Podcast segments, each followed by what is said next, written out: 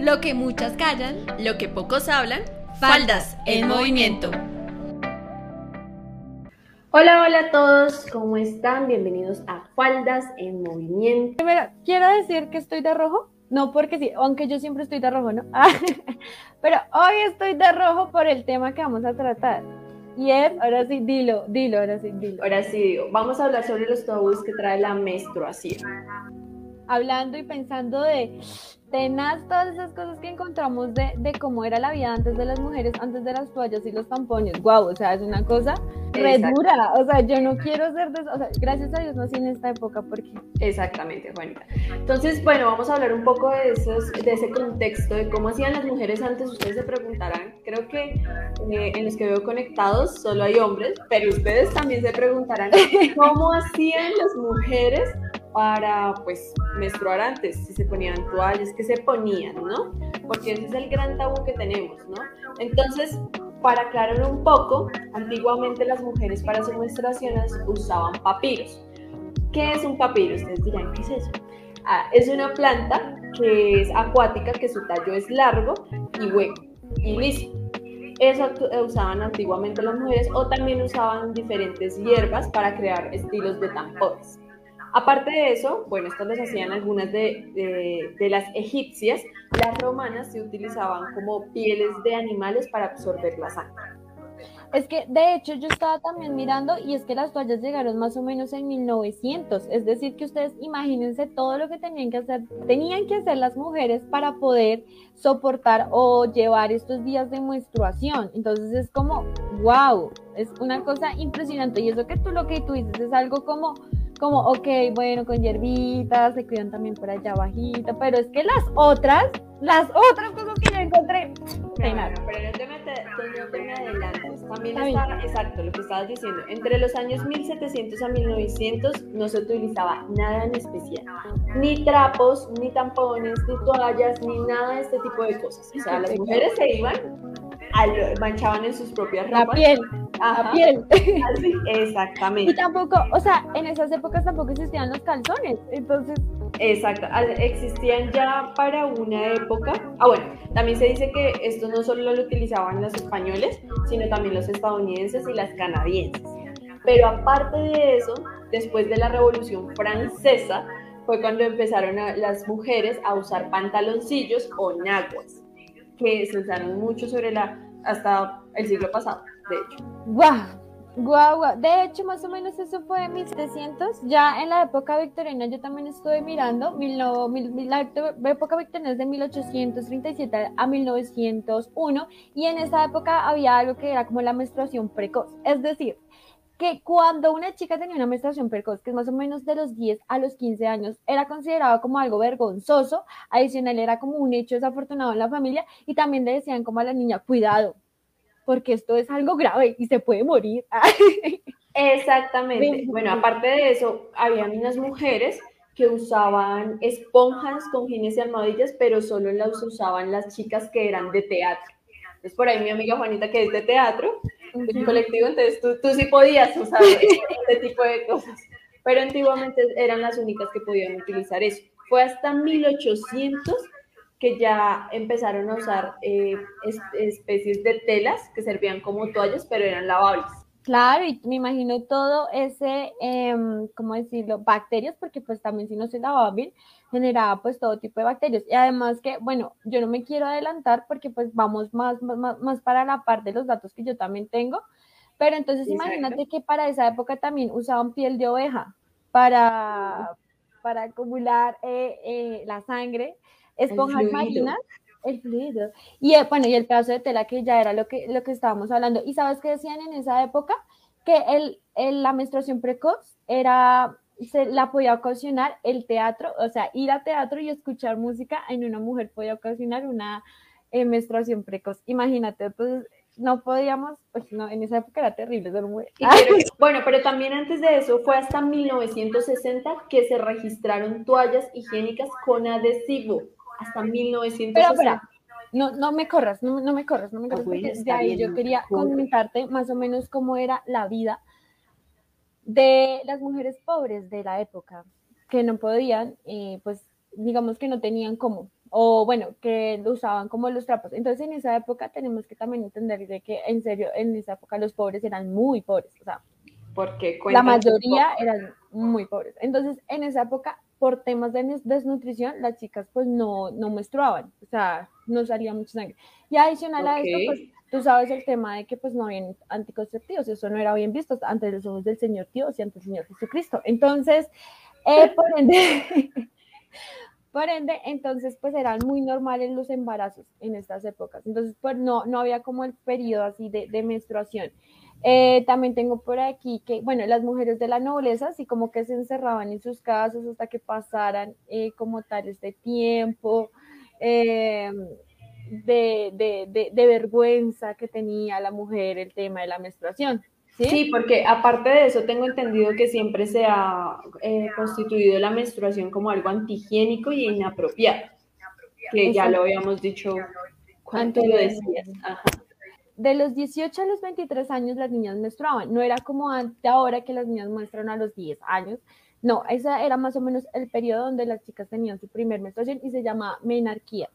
Cuando la niña tenía su primera menstruación era menarquía y ahí era donde pues daba como su tema de de tener como tal su pareja y no sé qué, y después de los 23, si no tenías pareja, pues eras solterona y pues te morías solterona, así que luego de esto, un médico sabio, muy sabio, el señor médico dice que se llama William, bueno, se llamaba porque era de la época también más o menos de 1900.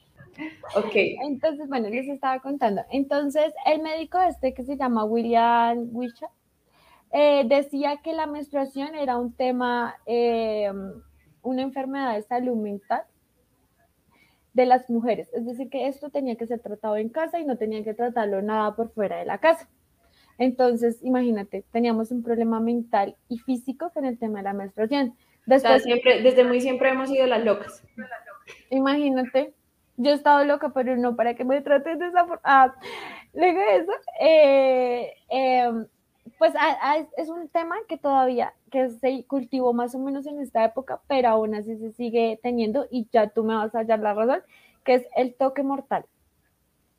Es decir, cuando dicen que, ay, no me toques el cabello cuando estás menstruando, porque bla, bla, o el tema de tocar una planta, porque si tocas la planta se muere. Se achira, sí, se achira, dicen eso. Para los que no saben, achirar es... Ah. Términos de tolimenses. A ver, por favor las personas que me conocen ya saben algunas palabras, el diccionario tolimense ya lo tienen un poco más sofisticado. Exactamente. Igual, bueno, y la siguiente que te traigo es algo tenaz. Bueno, bueno, pero antes de que sigas ahí, te doy un datazo así rapidito que tú sabes cuándo fue o en qué año más o menos fue utilizada la palabra periodo. Sí, lo tengo por aquí. Ajá. 1985 en norte, en la televisión norte de Norteamérica. Ajá. Fueron los norteamericanos los que le pusieron periodo a lo que llamamos menstruación. O a lo que ya antes se llamaba, que estábamos locas y que tirábamos sangre. Y que era un problema menstrual. Imagínate que nos comparaban con los animales. ¿Por qué? Cuéntanos. Decían que las mujeres cuando estábamos menstruando era como si entráramos en calor, como pues, digamos pasa en algunos animales como las perritas. Adicional, más o menos para esa época, la publicidad, pues empezó la publicidad, porque antes no era bien visto el tema de la publicidad hablando de estos temas, pero entonces era solo el único artículo que podíamos leer como mujeres. Y adicional a esto, eh, si la mujer no sabía leer, el hombre lo leía, pero de una voz autoritaria, causando como miedo o sea, leía, la, leía los temas de menstruación mal. Sí, sí, era como temas para el dolor y cosas así, porque igual los dolores eran fuertes también en esa época. Muchas mujeres se drogaban para superar el tema del dolor y otras no se bañaban porque pues en esa época pues un resfriado podía matar a la gente. Entonces, digamos que eso y también el tema de que la menstruación excluían deportes físicos y así, imagínate. Ok, bueno, también te cuento que entre 1845 y 1915 llegaron los primeros 20 productos menstruales, incluyendo las primeras copas menstruales eh, hechas, estas eran hechas, o sea, para mí fue un, impacto encontrar esto, porque yo pensé que las copas hasta ahorita venían su furor, porque la verdad... Ay, yo también, yo pensé pero, mismo, pero no. Exactamente, pero estas se hicieron de aluminio o cauchos. Pero bueno, tú tienes, Juanis, ¿cuáles fueron estos 20 productos o cómo fue la evolución de eh, las toallas higiénicas, eh, la copa menstrual y todo esto? Bueno, gracias a Dios llegaron, porque gracias a Dios, ah, porque hay uno que yo no te había contado y era un calzón. Había un calzón que era como una especie de calzón de castidad, que, o sea, más o menos tenlo ahí como frecuente, que es una especie tipo tanga, que tenía como los trapitos para la chica en ese momento que estaba menstruando, pero se sellaba tanto que ni siquiera la, la mujer podía ir al baño a hacer sus necesidades básicas. Entonces, imagínate lo terrible que era este calzón, porque en serio era como un calzón de castidad, era una cosa horrible, horrible. qué terrible, siento que preferiría las pieles de los animales que estábamos hablando actualmente. son como más suaves, bueno, más cómodas. Pero bueno, ya hablando un poquito de lo que tú me preguntas, en 1996 fue cuando se hicieron las primeras toallas desechables y los tampones desechables. Eh, realmente, eh, como sabemos, esto es un tema tabú, pero actualmente la industria multimillonaria de, o sea, la industria más multimillonaria es todo lo que tiene que ver con toallas higiénicas, tampones, pues porque es un producto que consumimos todas las mujeres alrededor del mundo y pues que realmente lo estamos usando un montón de veces pues al año, ¿no? Y en nuestra vida hasta que cumplimos 45, 50 años, que ya no nos llega. Ah. Pero entonces más o menos en el siglo XIX fue bueno, cuando se empezó a dejar, o sea, no se dejó permanentemente el tema de, las telas y las franelas, sino eh, se empezó como a cambiar. En 1900... Eran las telas que, que usaban para lavar. Se lavaban, o sea, lavabas, cambiabas. Exactamente. Entonces fue como en 1854 a 1915 cuando salieron los primeros patentes de menstruación que incluían las copas menstruales, que era lo que tú decías. Eh, también salió un tema que era pantalones de goma.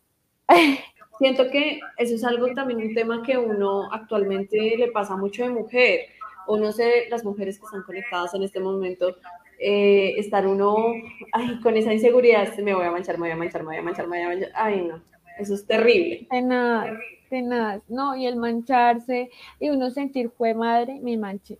Y es como, quieto, es como la propaganda de nosotros, oh, oh, ah, literal. Literalmente. También hay otras que, que, también se están haciendo actualmente, que vi hace poco, de hecho, y se le envió una amiga, que son los calzones. Ok. De como ah, calzones de, de goma, son los últimos que han salido. Pero también salieron, también salieron en 1915. Ah. o sea, porque de hecho nosotras, nosotros, la marca Nosotras, tienen unos calzones que son re lindos, empezando por ahí, son estilo, no son los calzones de abuelita que uno tiene para la menstruación, sino literalmente son calzones lindos que sirven para que tu menstrues, menstrues te dura de 6 a 8 horas. Yo lo vi, yo vi la propaganda, de hecho. Sí, yo también los vi, me parecieron chéveres, pero esto no es un invento nuevo, por eso digo como, Dios mío, hay que leer. Ah, porque eso estaba más o menos para la época de 1915, que también salieron como todas estas ideas revolucionarias para el tema de la menstruación, y más de todo, pues tú sabes que más o menos por 1960 es que estaba la revolución de las faldas de las mujeres. Entonces, la primera... De hecho, yo también tengo acá el, el estudio que dice como lo que está haciendo el DANE y todo eso para censar a las personas que son estrato a las mujeres, para que en serio den esto gratis. Y de hecho, Colombia está muy quedada porque ya hay países que dan esto gratis. ¿Sabías que la primera marca que sacó las toallas fue Lister? Fue la primera eh, eh, empresa que promocionó estas toallas, pero desafortunadamente por todo el tema moral, cultural que tenía el solo el hecho de hablar de menstruación o periodo hizo que esta empresa pues quebrara de inmediato, porque pues se consideraba aún un tabú. De hecho, aún se considera un tabú. Esto fue en 1986. Durante la Primera Guerra Mundial, una doctora se dio cuenta que el mejor, eh, digamos, pues ingrediente, se podría decir, no, material para hacer las toallas era un tema que se llama celulosa y pues como estaban en combate, pues lo que sobraba para limpiar las heridas de, de, las, de los caballeros, entonces la usaron para hacer las primeras toallas. Las segundas toallas se pueden decir, y aquí nació Cotex en 1918. O sea que Cotex está primero que nosotras. Para que veas, para que veas. Han tenido buena publicidad. Han tenido, bueno, al revés. Nosotros hemos tenido buena publicidad y Cotex mala, porque por lo menos a mí no me, a mí tampoco. me gustan esas toallas. A mí yo solo uso nosotras y no es para hacerle publicidad porque no nos pagan. pero, pero qué, pero, pero sí, nosotras 100% Cotex. No, pero para que veas que las primeras fueron los Cotex en 1918. Ya tú sabes que en la Segunda Guerra Mundial tenemos el tema de que los caballeros estaban en pelea, entonces las que asumieron los temas de las industrias y de las fábricas fueron las mujeres. Entonces, como yo les decía anteriormente, eh, para 1800, que la mujer trabajara o hiciera algo durante la menstruación era un sinónimo de que se iba a morir. Entonces esos días se recomendaba que la mujer no hiciera nada, nada, que se acostara y se quedara en cama, ¿sí? Es que aún debería, no me digas. No, pero es que hay mujeres, hay mujeres que de hecho si nos están escuchando hay mujeres que las tumban en cama y que les da un montón de cosas. No, pero algo muy heavy, o sea, y de hecho, creo que a todos nos ha pasado que llevamos, sacamos la toalla con un, en nuestra agenda, yo la sacaba en la cartuchera con agenda, por dicho que no supiera nadie que estaba menstruando, que se lo, ay no, pero algo que por lo menos tampoco estoy de acuerdo es que aún haya el síndrome de que, ah, usted está menstruando, usted está mal hormonal, o sea, sí nos puede pasar, pero que confundan las cosas los hombres con respecto a eso. No sé si me estoy haciendo entender un poco. No, me, me fui. ¿Qué pasó? ¿Hay qué? ¿Aló? ¿Qué vamos a decir? Que un ejemplo, uno está pues menstruando, obviamente hay cambios hormonales, eso uno nunca lo niega, pero por eso, ah, es que tiene la menstruación, por eso es que está así, por eso es que habla así, por eso es... Ah, ese tipo de cosas y ese tipo de, em, no sé, definiciones sobre la menstruación también trata que uno sea muy, ni decir que está menstruando para que no le echen la culpa a, ciertas. Es horrible, a mí también me parece tenaz. O, sea, sí tiene, eh, de hecho, en nuestros feeds nosotros publicamos unos táticos curiosos de la menstruación y sí, digamos, tiene que ver un poco con el estado de ánimo de las mujeres porque el cuello uterino se contrae, bueno, y cosas así. Pero eso no significa que pues siempre tengamos esos altibajos de emociones. A mí casi no me pasan esas cosas o yo no me he dado cuenta, la verdad. A mí, no me, a mí lo que pasa es que he tenido la fortuna que nunca me ha dado un cólico. Yo nunca he sabido que es un cólico menstrual. Venga. Sí, sí me duelen mucho las caderas, o sea, yo siempre lo relaciono con subir, es algo exagerado, pero siempre lo relaciono con subir 20 veces eh, Monserrate y bajarlo otras 20 veces. Así me duelen las caderas, pero nunca me ha dolido un cólico menstrual o que me, o que no, no, nunca, gracias Dios. Bendecida y afortunada. No, a mí sí, a mí sí, a mí sí. Pero bueno, volviendo entonces a nuestra historia, al paso de los productos y de las toallas, tampones y todas estas cosas. Eh, imagínate que entonces para la Segunda Guerra Mundial, las industrias y los empleadores dijeron vamos a endurecer a estas mujeres y empezaron a, ahí sí a poner publicidad de todos estos temas para, para poderse cuidar. Además, habían fábricas que como ponían paja para que pues si manchaba, pues manchara en la paja. O sea, cosas re locas. o sea, para hacer pruebas. Como por si, por si digamos alguna no tenía plata, me imagino, para comprar alguna toalla o algo así, pues si manchaba, pues igual usted va a trabajar, señora. Lo siento, lo siento. Además que tú sabes que en esa época la mujer era muy mal paga. Si al hombre le pagaban 20 pesos, a la mujer le pagaban 5. Entonces, Ajá. Tenaz. En 1933 llegó el tampón, Tampa, se llamaba la empresa que empezó a distribuirlo. Y realmente era genial. ¿Por qué? Porque entonces yo no sé si estas muchachas no se bañaban. Sí, yo también me preguntaba lo mismo. Yo si usaban la, la, tela de los, la piel de los animales, ¿en qué momento uno se baña? ¿Qué momento uno cambia esto? ¿Sabes por qué? Porque entonces decían que la toalla podía de tener residuos de heces. Entonces es como, señor. Ah, entonces decía que eso podía provocar muchas infecciones. De hecho, sí provocan infecciones, pero, pero textual. En cambio, los tampones lo que hacen eh, los tampones es que eh, como se introducen, pues absorben y la idea es sacarlo pues no en un periodo largo, sino en un periodo corto. Entonces hacía que la vida, la salud de las mujeres fuera mucho mejor. Y esto fue en 1942 donde se pensó que el tampón iba a superar la toalla, ¿sí? Pero desafortunadamente volvemos a caer en los tabús de la sociedad y decían que los tampones le quitaban la virginidad a las niñas. No, pero es, es la desinformación que la verdad no tenemos, que muchas veces siento que con los temas que hemos tratado acá en los programas, muchas veces nunca hablamos, nunca nos ponemos a investigar. Entonces, hasta que uno investiga, encuentra el contexto de todas las cosas. Es, exactamente, porque aparte también decía, digamos que en esta época hablaban de temas de la masturbación que se podía tener con los tampones. Entonces yo tenía muchos, muchas cosas sesgadas de lo que era un tampón. Yo ahorita pues casi no los uso porque no me gustan los normales, me gustan con los de aplicar y esos son más caros. Sí, claro, un tampón es también muy caro, igual que las toallas, no, igual que las toallas higiénicas. No, son más caros los tampones, bebé, los tampones están como en 10 mil pesos con aplicador. Por eso digo que no. La pobreza aquí se siente falta, se mueve. ok. Bueno, no sé si tienes otro. Luego de esto llegaron un tema que se llama el cinturón, que ya no es el cinturón de castidad que te había comentado en la parte de arriba, por eso es que quería contarte ese cinturón para hablarte de este cinturón, que este cinturón era el que tenía la toalla. Entonces, eh, esto, apareció dentro de este periodo, pero en 1972 apareció el primer, las primeras toallas sin el cinturón, porque es que antes para poderte poner la toalla tenía que tener el cinturón, ahora ya no, que fue eh, que varían entre, eran como ligeros y salió también varios tipos de toallas, las toallas mini, las toallas de noche, las toallas, todas estas variaciones de toalla, que la verdad nos ayuda mucho. Y en 1956, ah, pero bueno, bueno, pero entonces no, eso ya ahorita se los cuento. En 1956, yo aquí me respondo a mí misma, ah, llegó la copa menstrual, la famosísima copa menstrual. Pero sin olvidarnos a todos los que se están conectando ahorita, eh, que la copa menstrual ya, había, ya eh, había estado el invento, pero en otro material. Entonces, esta copa menstrual, ¿cómo era, Juanita?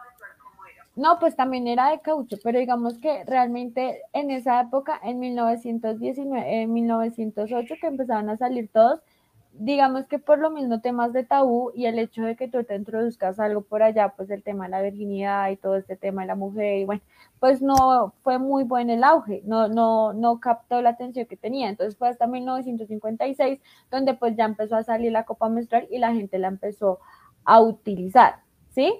Eh, Luego, para, para esa época, pues ya empezó el movimiento feminista, que ya dijo, ay, no, vamos que a, sacar el patriarcado, bla, bla. Entonces salió la ola feminista y empezó a sacar un lema que era el sangrado libre. Imagínate, menos mal este, este movimiento, bueno, esta, em, sí, sería el movimiento, ah, no duró mucho, no tuvo tanto auge porque pues obviamente a ninguna mujer le gusta ir caminando y sangrando por todo lado, o sea, eso ¿no? No, creo que ya es un tema más de mujeres, o sea, es más de uno ser más pulcro, pero no tener un tabú con el tema.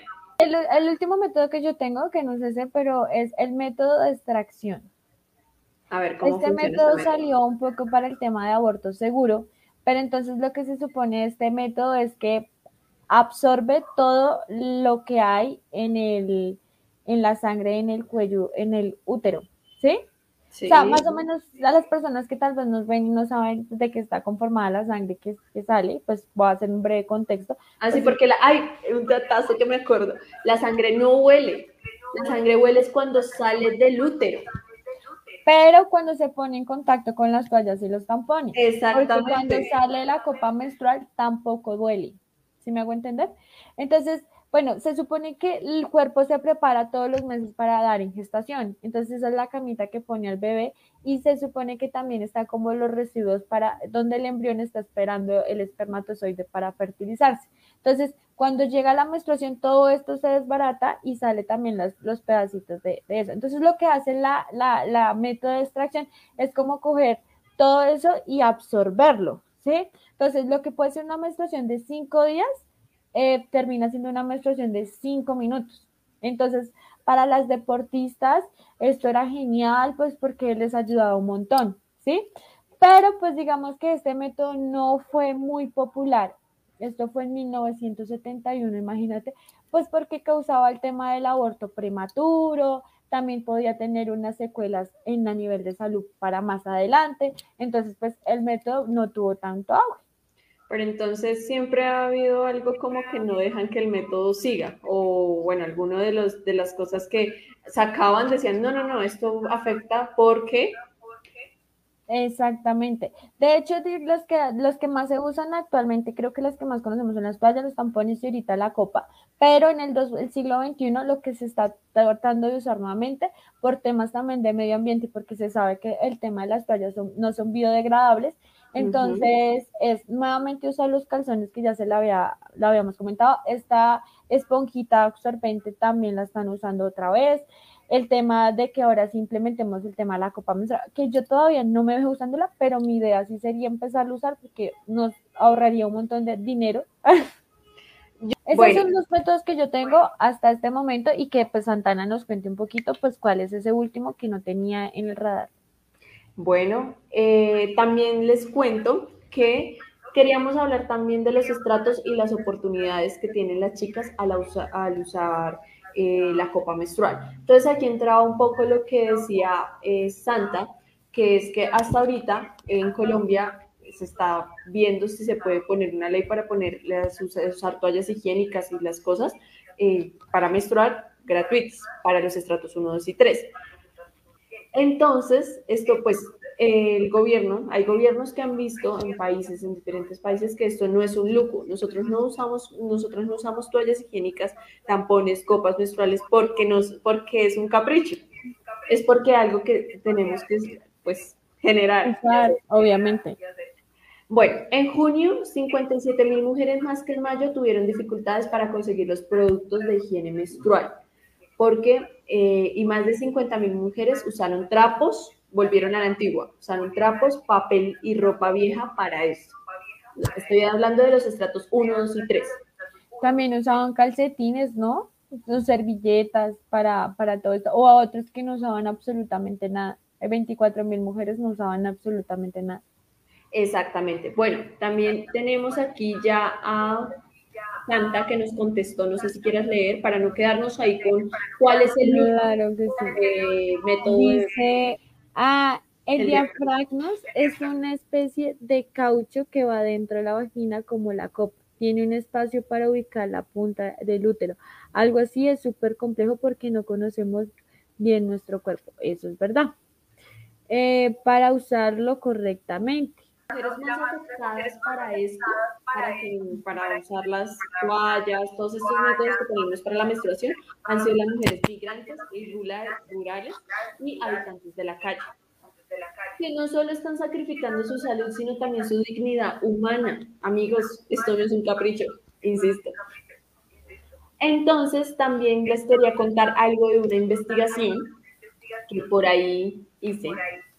sobre que solo alrededor del 50% de las escuelas primarias en países pobres tienen las instalaciones adecuadas para que las mujeres puedan eh, cambiarse adecuadamente las toallas. Entonces, esto, porque tampoco hay saneamiento, no hay agua potable, no hay nada para seguir con el proceso de eh, menstruación. No, pero aparte de esto, imagínate que en este estudio dicen que en las escuelas, a partir de los grados octavo y noveno, se debe hablar de menstruación, para que los hombres vayan creando la cultura de que las mujeres es algo normal y natural que pase y que sus compañeras de colegio tengan. Esto no lo hacen y pues aparte de que no lo hacen, eh, ah bueno, en la materia que se debería hacer es en biología y no se hace esto claramente. Sí, pues sí, ya vemos que también la educación sexual es poca. No me imagino también la educación menstrual. Ah. Claro, si te acuerdas, yo no sé, esto pasaba mucho en el colegio, que cuando llegaban nosotras a darnos toallas, era como que excluían a las niñas de los niños. También me, daba cuenta, en mi colegio dieron, ah, no mentira, eso fue en la universidad. En la universidad dieron, en vez de, era una marca nueva de, de ¿cómo se llama? De toallas, creo. Y dieron, fueron espejos. Y yo no entendía. Yo, ah, no, a mí me sirve la toalla, señor. No me despejo. Yo, ¿para qué quiero un espejo? Eh, tratando la publicidad de las toallas menstruales. Entonces tampoco entiendo. ¿Para qué bueno, espejo? Exacto, para mirarme si estoy manchado no. También se demuestra que en la actualidad hay niñas que son excluidas actualmente de los juegos porque están menstruando. Juegos tales como el fútbol, baloncesto, voleibol, porque no, no, o sea, sus compañeros al solo enterarse que están menstruando las tratan como enfermas. Pues digamos, es que bueno, eh, no debería ser así, pero pues es que si hay mujeres que les da más duro la menstruación que a otras, ¿no? Que era lo que hablábamos anteriormente. Eh, entonces, porque tienen el umbral del dolor mucho más alto. Entonces, puede ser que teniendo en cuenta eso ellos crean y se les arme un, imaginario de que todas las mujeres nos pasan los mismos síntomas. Eso es y eso lo desmiento, exactamente, lo desmiento acá porque no a todas, hay mujeres que les llega un día y chao. Hay otras mujeres que les llegan más de cinco días. Hay otras mujeres que sí les llegan los cinco. Hay unas que les dan unos cólicos infernales que ni las dejan parar, que las hacen vomitar, les hacen tener dolor de cabeza. Hay otras que simplemente les da, a mí por ejemplo, por ejemplo, yo me pongo un ejemplo, a mí solamente me dan cólicos y me llegan en la mañana. Si no me llegan en la mañana, no me dan cólicos mejor dicho. Bueno, pero también te digo que el estudio revelaba que hay familias que actualmente, pues, pues estábamos hablando del umbral del dolor, que actualmente a las chicas las tratan de flojas porque no se paran a hacer el desayuno, el almuerzo, la comida del papá cuando llega de trabajar, de sus hermanos y esto. Y entonces las mismas madres se van encargando de hacer este ciclo de que usted es floja, no sea floja, es que eso no se va a morir, es solo la menstruación, no, no, no. Y las tratan así. Fíjate todo lo que dicen en este estudio. Y más, y más, pues digamos que, que, son, lo que pasa es que, y es algo que se sabe, o sea, esto no es un mito, esto no lo inventamos, esto se sabe, teniendo en cuenta la cultura que, que se ha venido pasando por años y teniendo en cuenta que las mujeres somos libres hace en el siglo pasado. Entonces, pues las mujeres también somos muy machistas, ¿sí? Y traen cosas muy machistas y, y, son las que promueven como esta cultura. Que porque, porque digamos que tú dices, listo, en el, en el colegio es importante que le digan al niño, venga, es normal que su compañero tenga la menstruación, pero en la casa también es importante que lo eduquen, ¿sí? Que, la, que sepa como usted salió de una niña, de una mujer, y una mujer pues tiene sus cosas, ¿sí? O sea, es, es normal, es el ciclo normal de la vida. Exactamente. Bueno, también no sé si nos empezamos a hablar un poco de los beneficios de la menstruación, porque no todo es malo, no es como que el dolor sea malo porque sí. Pues yo antes de hablar de los beneficios quería hablarte un poquito de, lo, de lo malo que puede ocasionar el, uso de toallas, como para que cerremos el tema de las toallas antes de que nos vayamos al beneficio de la menstruación. Entonces, bueno, eh, rápidamente, aquí tengo. Las toallas son hechas de productos químicos, tales como cloro, gel, almohadillas de, mm, bueno, almohadillas de algodón, eso suena como redundante, desodorante y una carpa de impermeable. Entonces, el cloro hace que hayan infecciones urinarias, ¿sí? Eh, este gel hace que haya infecciones en el torrente sanguíneo, causando en algunas, algunas ocasiones infertilidad, ¿sí? Eh, y el tema de la capa impermeable hace que no haya una debida ventilación, ¿sí? Por eso fue que el tema de los tampones tuvo su, su auge en el momento. Pero los tampones también causan el hecho de que tú te pongas un tampón por mucho tiempo, ¿sí? O que tal vez por X o Y razón te quede allá, porque puede pasar, ¿sí? Porque hay chicas que a veces tienen relaciones sexuales con el tampón puesto. Entonces, esto puede generar Exactamente, yo había escuchado algo así. Puede generar diarrea, dolor de cabeza, fiebre y dolores musculares, náuseas, vómito, crisis, epilepsias y convulsiones, lo dice un doctor que se llama Dueño Chacón de la clínica Procrear. Pues para que lo tengamos en cuenta, es decir, es importante que usemos toallas de marca, ¿sí? Porque estas toallas no van a incurrir por temas legales, porque si les llegara a pasar, pues obviamente van a, van a como a como a blindarse, ¿sí? Ok. Igualmente, si las vamos a usar, porque obviamente no las usemos todo el tiempo y no las usemos cuando no estemos menstruando. Es decir, el tema de que hay algunas chicas que se ponen protector cuando no están menstruando, que porque sí o porque no, es, no es muy bueno y no es muy recomendable. Es preferible, yo por ejemplo, o sea, que lo usen, usen la toalla en el, en el periodo que lo tengan la menstruación que se la cambien regularmente y el protector cuando ya estén terminando. Pero antes, pues, cuando no tengan nada, no se pongan nada porque, como les digo, tienen todos estos y esto también puede dar cáncer. Hay un tema que se llama el TCC o el síndrome del choque, quería también contarles que es el síndrome que les puede dar a las mujeres por este tema. Y es un, síndrome que puede causar la muerte debido a que, pues, eh, ustedes saben que esta zona de la vagina, pues, es, es una zona, eh, ¿cómo decirlo?, delicada les voy a traer los beneficios de menstruar, porque no todo es malo. Entonces, renueva el endometrio, segrega hormonas como los estrógenos, progesterona, e inhibina y activina que ayudan a preparar el cuerpo de la mujer para el embarazo y regular el apetito sexual. Es un indicador que la mujer se encuentra bien físicamente.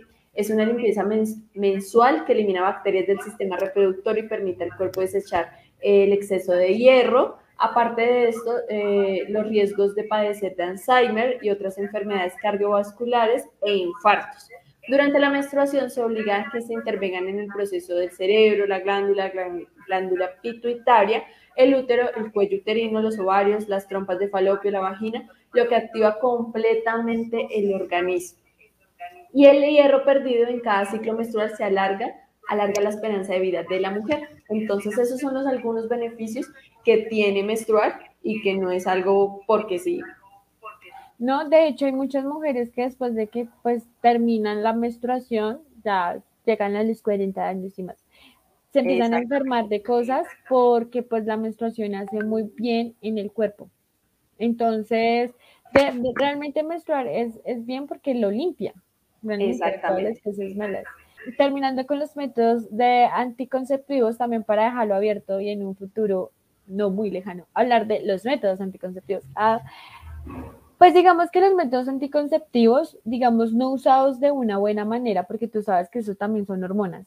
¿sí? Puede ser que tú los uses, uses dos.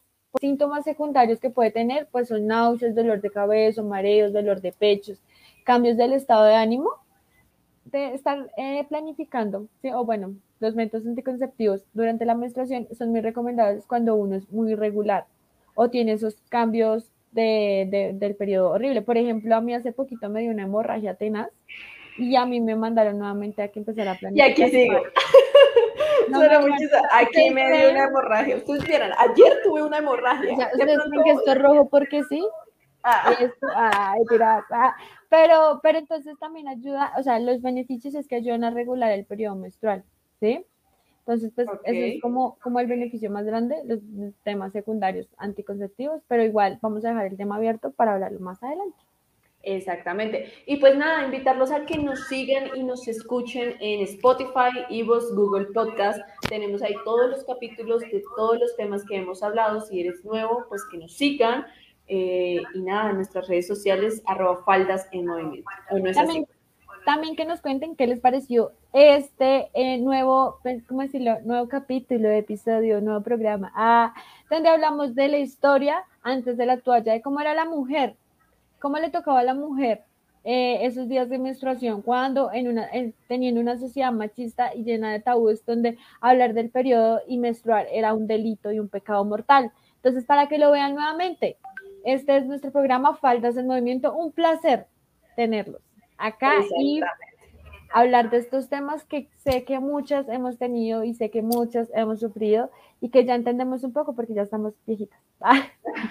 Exactamente, no se pierdan el próximo programa a las el viernes, próximo viernes a las cuatro y media. Vamos a tener otra vez en la sección Mujeres Valiosas a una fundadora, valga la redundancia, de una fundación Eh, de niños con discapacidad cognitiva y mental. Entonces, acompañen en el próximo viernes, cuatro y media. Vamos a estar desde Lo que muchas callan, lo que pocos hablan, faldas en movimiento.